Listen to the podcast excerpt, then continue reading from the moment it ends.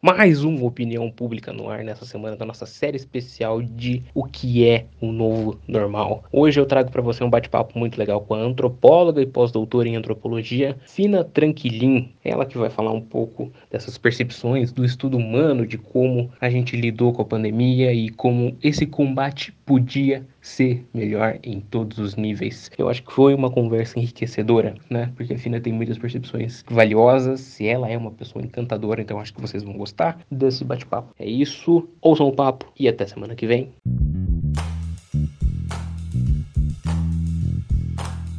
Oi, querida, tudo bem? Ah, dentro do possível, né? é, dentro do que dá pra ficar bem em casa, né? é, pelo menos estamos vivos, né? Exato, pelo menos estamos vivos. Estamos com saúde ainda. Ai, Jesus amado. Tô até rezando, viu, Lucas? Coisa que fazia anos que eu não fazia na minha vida. Ah, a situação tá feia mesmo, filha. Nem fale. Ah, como tá difícil, né? Demais. Vai longe ainda, vai longe. É melhor a gente acostumar. Tem uma, tem uma estrada ainda. Tem, tem. Tem que tirar muita pedra do caminho, como dizia Dumont. Nossa, nem fale. Vamos lá, deixa eu te explicar a nossa dinâmica aqui. Eu tenho umas perguntinhas de base que eu vou fazer para você ao longo do programa, mas o microfone é aberto. Você pode falar o quanto você achar necessário pro assunto. É, sabe que eu falo, né? Quanto mais, melhor. É. A gente tá passando muito tempo isolado, né? Quase vai fazer cinco meses agora em agosto. E eu quero saber de você o que, que sua vida mudou nesse tempo. O que, que minha vida mudou nesse tempo? Ai, meu Deus, eu tenho pensado tanto nisso, se você soubesse. Não só você, acredite. Eu. E é uma coisa assim, né? Eu acho engraçado porque parece que tem um pouco de obrigação da vida mudar, né? Uhum. Que as pessoas cobram isso da gente. Ah, e aí? O que, que sua vida mudou? O que, que sua vida mudou? Você tá mais com você mesma? Você tá pensando mais nas suas questões? Eu só penso nas minhas questões quando eu tô na sessão de terapia. Se não for ali. se não for ali, eu não penso. Eu acho que eu até deveria pensar mesmo. Mas eu acho que uma coisa que mudou é assim, né? Eu acabei de ficar avó. Então, eu acho que com essa coisa de eu ficar, ter que ficar mais em casa e tal, então eu, eu pude dar mais atenção para minha netinha, que eu acho que se eu não tivesse na pandemia e a vida tivesse seguindo naquela, naquele normal naturalizado, eu não teria tanto tempo de, de fazer tudo que eu estou fazendo e isso está sendo muito bom, né? Porque eu estou acompanhando o crescimento dela, todas as fases, então eu acho que isso é uma coisa que, que eu estou fazendo e que se a pandemia não existisse, eu acho que eu não estaria fazendo do jeito que eu estou fazendo. É, outra coisa que eu mudei, que eu acho que eu mudei, foi a questão da espiritualidade, né? Como eu estava te falando, eu sempre fui uma pessoa que é, nunca fui uma pessoa religiosa, que rezava, que pedia coisas para as divindades. E aí hoje em dia eu faço muito isso, né? Agradeço muito por estar viva. Então eu acho que eu voltei um pouco nessas questões da espiritualidade que eu acho que, era uma, que é uma coisa que se isso não tivesse acontecido eu não ia voltar. E outra coisa que eu passei a questionar foi é, que mundo é esse que a gente está vivendo, né? Apesar de eu sempre ter questionado isso, eu não tinha muito uma resposta do, prática do que fazer para que, que, eu, que eu pudesse contribuir para essa mudança fora do que eu já fazia, né? A minha militância e tal. E aí eu cheguei à conclusão que a gente deve se voltar para as nossas ancestralidades, né? Procurar estudar mais sobre as sociedades indígenas, sobre os quilombolas, é, voltar o nosso olhar mais para as questões da terra, né? não só do meio ambiente, mas as questões da terra, ver a terra como mãe né? de todos nós e que a gente somos filhos da terra e, e não a terra é, é, filho, filha nossa. Eu acho que essas questões vieram,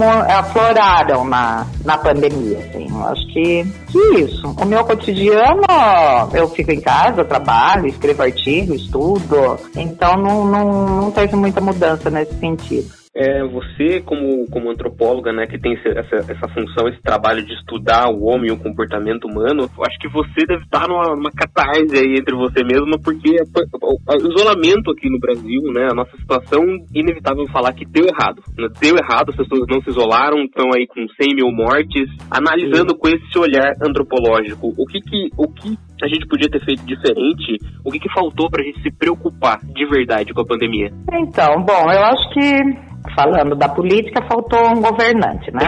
é isso. É de política. Invariável também. né?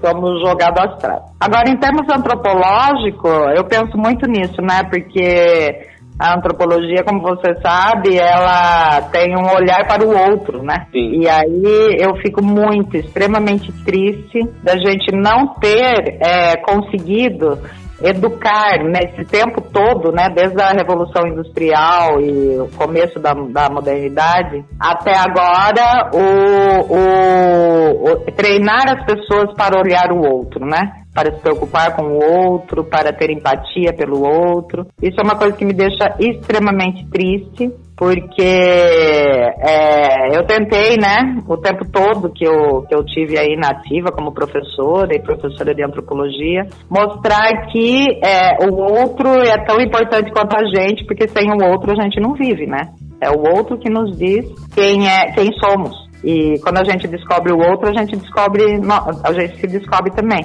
E aí eu fico muito triste, assim, de estar tá vivendo esse momento em que as pessoas não se preocupam, né, com o outro. Ela, ela acha que, como ela não pegou o Covid, então o outro não, não, não tem problema dela, dela tá é, andando por aí. E uma coisa que deixa mais, me deixa mais triste ainda é a juventude, né, Lucas? Porque você sabe que eu estudo juventudes e eu sempre tive muita esperança, né? que na juventude, né? Eu acho que a juventude é não é o futuro da nação. Eu acho que a juventude é o presente nosso, né? Do mundo, não é nem da nação, do mundo. Só que eu vejo o comportamento dos jovens e fico extremamente triste, porque quando você vê as aglomerações nos bares, né, de classe média, de classe alta, as festas que as classe alta dão nas chácaras, e, e também chegando na periferia, né?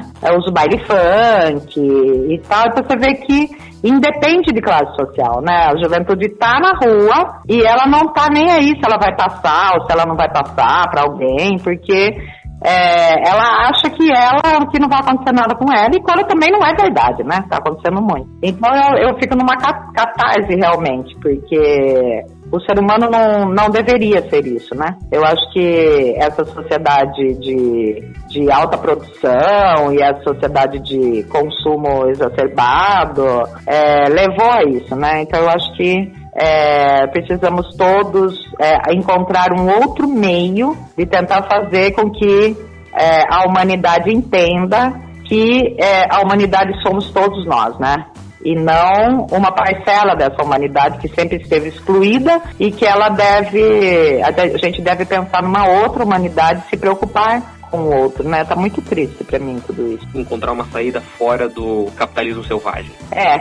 Eu estava lendo um artigo esses dias, ainda quando você me convidou para fazer esse podcast, eu fiquei pensando muito nesse artigo, sabe? Que entre os grandes intelectuais, marxistas ou não, é, existe toda uma discussão se o capitalismo se esgotou, se devemos voltar, é, lutar por uma sociedade socialista, né? E, e aí eu vi um artigo esses dias, que eu não vou lembrar o autor, obviamente, mas era alguém muito bom, assim, um economista e historiador, e ele fala que não tem como educar o capitalismo, não dá mais entendeu? Já passou dessa, dessa época de educar o capitalismo, então ele acha que a gente deve ter uma revolução de sistema, ir para o sistema socialista, mas também um sistema socialista modificado, né? Porque o sistema socialista, é, as, as desigualdades sociais são quase zero, né?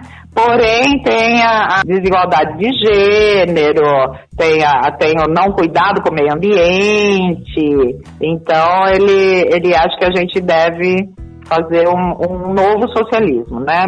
pautado na desigualdade, na igualdade social, mas também pensar nessas questões que nem o socialismo pensou.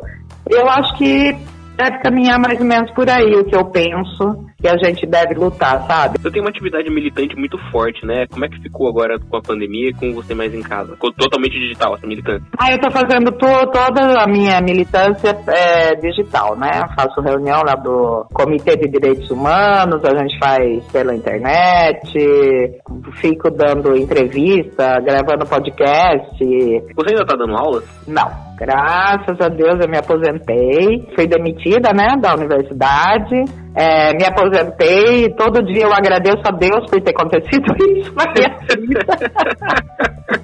Porque você me conhece, né? Você sabe como é o estilo da minha aula. Eu não ia conseguir ficar preparando um monte de PowerPoint e falando atrás de uma tela, do jeito que eu sou. Outro dia me chamaram para dar uma aula num curso de MBA de design, falar sobre antropologia. Meu, eu não conseguia nem entrar na sala. Eu levei 15 minutos para entrar Eu tinha o Zoom baixado no computador. E aí, normalmente, quando eu faço pelo Zoom, as pessoas me mandam um link e aí já aprovam a minha entrada. Eu não preciso preciso ter o, a coisa aqui, né? E aí falava, vou, eu chamei o marido para ajudar, o marido fechou todas as janelas porque não sabia mexer no computador meu. Ó, foi um, um caos. Aí, bom, entrei, ainda bem que a minha amiga era é super legal e, e e foi, foi puxando as coisas pro design, né? Que eu fiquei mais na antropologia, era sobre etnografia a palestra. E aí, putz, e vira a mesa da, da escrivaninha pra um lado bonito que tinha estante de livro, e aí iluminação, e não sei o que. Eu falei, puta, né? que tragédia, eu fico imaginando eu dando aula, que as minhas rodas de conversa, né, com 15, 20 alunos e eu acabar, nossa, eu agradeço por não estar dentro da sala de aula e ligada a nenhuma instituição. Mas eu tô trabalhando pra caramba, tô escrevendo um monte de artigo, tô ligada lá ao FICAR, né? Me chamam pra banca. E eu tô trabalhando bastante e fazendo tudo que eu gosto. E sinto falta dos alunos, obviamente, né? Mas assim, mais na mesa do bar do que dentro da sala de aula.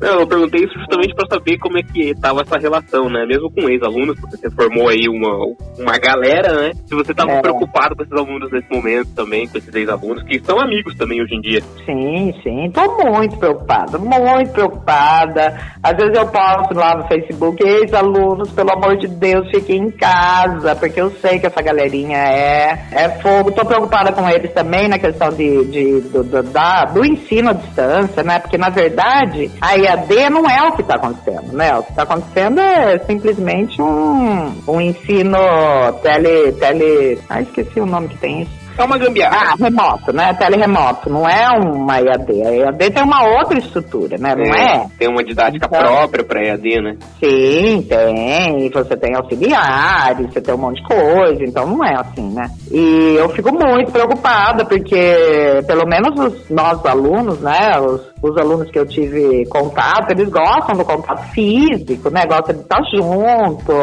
de fumar no intervalo, ficar conversando. E aí eu fico muito preocupada como que está se dando essa relação com os professores todos atrás de uma tela de computador, né? E além disso, cansa pra caramba, né, Lucas? O que você conseguia fazer em, em, duas horas dentro da sala de aula, você não consegue fazer em duas horas à distância, porque não, cansa é. demais, né? A tela cansa muito. Sim. Eu tô muito preocupado com o rumo da educação, né?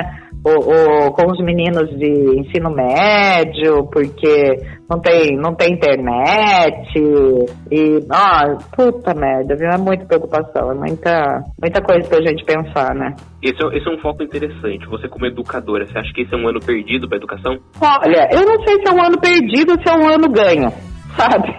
Porque eu acho que aquele esquema de educação não, na verdade, não, não educava nada, né? Eu, eu sou muito é, freiriana nesse sentido. Eu acho que a gente tinha um esquema de educação horrível, né? Eu tenho, tenho filho que é professor de até o sexto ano na Prefeitura de São Paulo e tenho uma sobrinha que dá aula no Estado, né? Então eu acompanho de perto esse trabalho da educação e tenho um monte de amigas, né? E tal, que são professoras desse, do ensino básico, do ensino fundamental Então eu sempre tive muita crítica, né? Mesmo dentro da universidade, você sabe como eu sou, né? Eu sempre tive muita crítica em relação a que tipo de, de educação é essa, né? Então eu acho que nesse sentido, quando a gente pensa na classe média, eu acho que os, os meninos estão fazendo coisa muito mais interessante do que ficar estudando, sabe? Conheço muito, muitos jovens que estão aprendendo um, a tocar um instrumento, outros que estão lendo coisas que nunca leram e tal.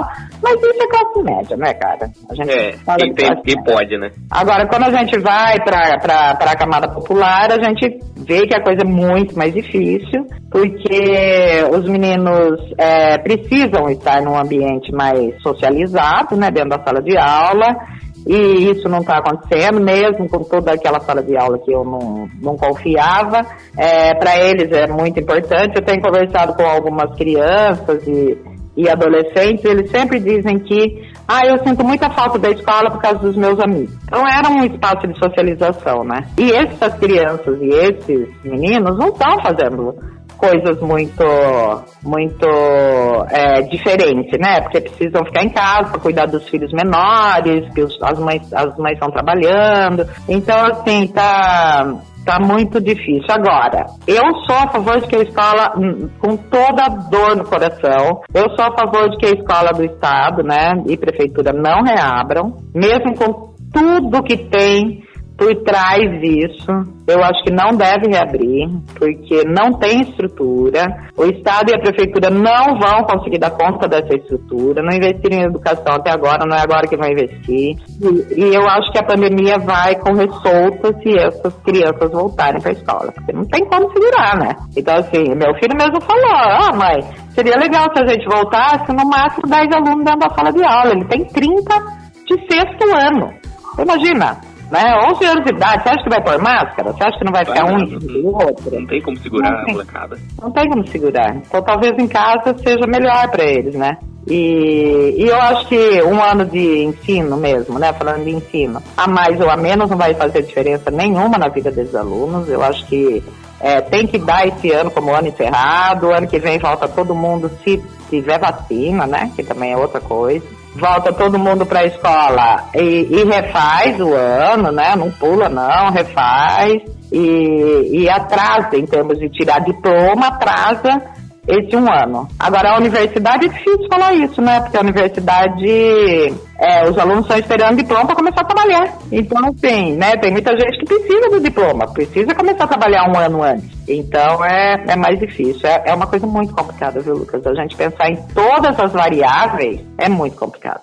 E você acha que a gente vai sair melhor do isolamento social? Olha, eu penso muito nisso também, sabe? Eu, eu não sei se a gente vai sair melhor. Eu, eu, eu penso que, assim, primeira chance já está acontecendo, né? Todo mundo vai correr comprar uma blusinha no, na, no Torra Torra, né? Eu acho que vai ter que ter um, uma pedagogia para isso, sabe? Para a gente é, entender que tem que mudar esse mundo. Eu acho que a gente vai sair diferente. Isso eu acho que a gente vai sair. Agora, se a gente, muito diferente, né? Porque diferente a gente sempre é, mas é, eu acho que a gente vai sair muito diferente. Agora, eu acho que tem gente que vai sair, que vai melhorar muito. E eu acho, eu já vi, já vejo isso, né, em, em muitas pessoas, e vejo também que outras não estão nem aí, estão esperando só parar de usar máscara para se jogar naquilo que já se jogava antes, sabe? Uhum. Então, eu acho que a gente vai sair transformado, mas eu acho que vai ter que ter um trabalho pedagógico aí para que mundo que a gente quer, né? Eu acho que é esse que tem que ser a, a grande questão e trabalhar para a mudança. Quando eu falo o futuro pós-pandemia, sobre o que você gostaria de refletir? Nossa, pergunta difícil. ah, eu gostaria de, de refletir mesmo sobre essa, essa transformação do, do, do sistema, né, que a gente vive, mas também da transformação do ser humano, né? A gente buscar nossas raízes. Eu sempre fui uma pessoa que, você sabe disso, uma pessoa super urbana, né? E que eu me lembro até hoje uma viagem que eu fiz para Manaus. E aí, na, quando a gente comprou o pacote lá, porque era um pacote do Congresso, tinha uma, uma viagem de barco para ver o encontro das águas, do Rio Negro e Solimões. Aí eu falei, ai, que saco, né? Ficar no meio daquele rio, vendo essa coisa sem graça. E aí, mas todos meus amigos sorriam e tal, ah, vamos lá, Fina, vamos lá, Fina. E aí eu, eu fiquei ouvindo o comentário das pessoas que era assim, nossa, olha como a, o verde dessa árvore é mais verde do que a árvore onde eu moro. Ai, olha que coisa linda esse rio. E eu olhava para aquilo e falava, ai, que saco essa gente natureba.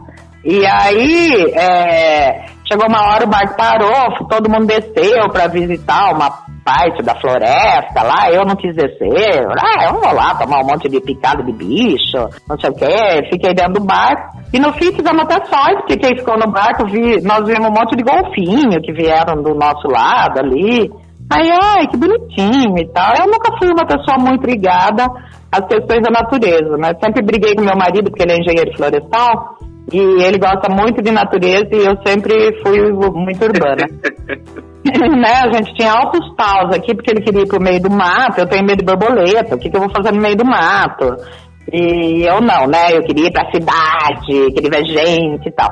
E aí, essa, essa história da pandemia me trouxe muito mais próximo da natureza. E aí, ontem mesmo, eu saí molhando todas as plantinhas que tem aqui em casa, que eu cheguei de viagem ontem da casa da minha filha. E aí, ele não teve tempo, eu fui molhar todas as plantinhas e pensando né, que elas que eu tenho que fazer isso, porque é um resgate da, né, da terra e tal. Então eu pretendo é, me voltar mais para isso, mas isso para mim vai ser um aprendizado, entendeu? Porque eu sempre tive essa coisa com natureza e, e então assim, vai ter que ser pedagógico mesmo, né? Eu vou ter que conversar com a planta, vou ter que aprender a fazer isso. E aí eu acho que quando eu penso no futuro, eu penso que as pessoas têm que voltar a fazer isso, sabe? Porque eu acho que eu, eu aprendi a não gostar da natureza. E quem me ensinou isso foi o sistema capitalista. Então eu tenho que lutar contra isso.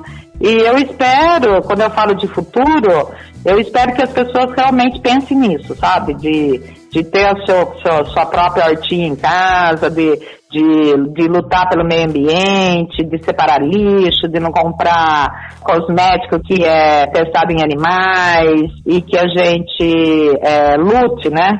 Também de forma macro, que a gente faça crítica e lute para que é, o futuro seja muito mais ligado às questões de clima, ambiente, terra, do que a gente está vivendo. Mas eu acredito também nas micropolíticas, né? Eu acho que se eu começar a cuidar da planta e eu convencer uma amiga que ela também tem que cuidar e que a gente tem que fazer hortinha em casa e tal, eu acredito nisso também, né? Eu acredito nessas micropolíticas. Então eu acho que a gente consegue desse olhar micro passar para um olhar macro e ver o quanto dói, né? A gente tá, tá, tá vivendo essa pandemia que é certamente pelo, por tudo que a gente judiou desse nosso planeta, né? Dessa nossa terra, e que a gente tem que cuidar dela, porque se a gente não cuidar, a gente vai, vai virão outras pandemias e a gente vai destruir o planeta, né? Agora os caras descobriram que em Marte dá para viver, eu não sei o que eles querem fazer, né? Eles querem ir lá para Marte e descobrir Marte, é, destruir Marte também, né? Sim. Destrói a Terra e depois muda para lá e destrói Marte também, porque só pode ser, né? O que, que a gente fez nessa, com esse planeta? Sina, se eu te pedir para você me dar uma boa notícia, você tem uma boa notícia para me dar? Se você me. Bom, eu já dei a notícia que eu fui vó, né? Então isso Sim. é uma notícia boa. É uma notícia muito boa. assim, eu acho que tem uma coisa, eu não vou dizer, assim, em momento nenhum eu acho que essa pandemia tem um lado bom, sabe? Eu acho que é, eu li esses dias uma coisa bem interessante, uma frase que a minha amiga postou que, que, foi, que é assim, mais ou menos. É, não existe lado bom nessa, nessa pandemia, porque ela é trágica, né? O que existe é redução de danos. Também acho que não existe lado bom, né? A gente não pode falar que existe lado bom com tantos casos e tanta gente morrendo, né? Tantos amores perdidos. Quando eu penso nisso, eu quase enlouqueço, você sabe que eu sou uma pessoa super afetiva, né? Então eu acho que não existe lado bom, mas eu acho que existe redução de danos. Então, eu acho que uma notícia boa é que é, as pessoas se voltaram para a questão da vacina, é uma coisa que não tem lucro, né? A gente, a indústria farmacêutica, ela vive de remédio contra depressão e, e remédio para libido, né? São esses dois remédios que mais fazem a, a indústria farmacêutica girar e ter lucro. E, e agora é, muitas muitas é, empresas, né, laboratórios e governo estão investindo nessa questão da, da vacina, então eu acho que isso é uma notícia boa. E acho que uma outra notícia boa de, de, no micro é que as pessoas começaram a ter um olhar para a sua para o seu próprio ambiente na casa, sabe? Esses dias eu li um, um artigo que eu acho que foi da Elaine Brum, se eu não me engano. E, aliás, Lucas, eu não sei se você acompanhou, mas ela está com um site maravilhoso que chama Liberte o Futuro. Não sei se você chegou a ver. Não cheguei, mas vou procurar. Isso, procure, que é a coisa mais fantástica desse mundo. Ela está publicando um monte de texto, vídeo de pessoas falando né, da, da, de como que nós podemos libertar o futuro, quais são as ideias que a gente tem para adiar o fim do mundo, é uma coisa tão sensível, tão maravilhosa. E outra coisa, e aí eu estava lendo esse, um outro artigo da Elaine Brum, que eu, que eu não sei se era da Elaine Brum ou se era da Lilian Schwartz, uma dessas duas. E aí ela estava falando da diferença entre a casa e o lar, que a casa é uma, uma construção burguesa, que é onde tem que ficar tudo limpo, tudo organizado, tudo é, bonito para quando as pessoas chegam olhar, nossa, que casa linda que você mora e tal.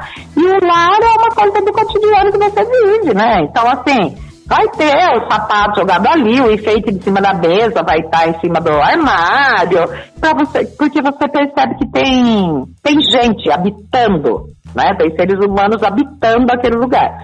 E eu comecei a conversar com as minhas amigas em relação a isso e percebi que as pessoas estão transformando a casa num lar, sabe? Porque elas estão dentro de casa.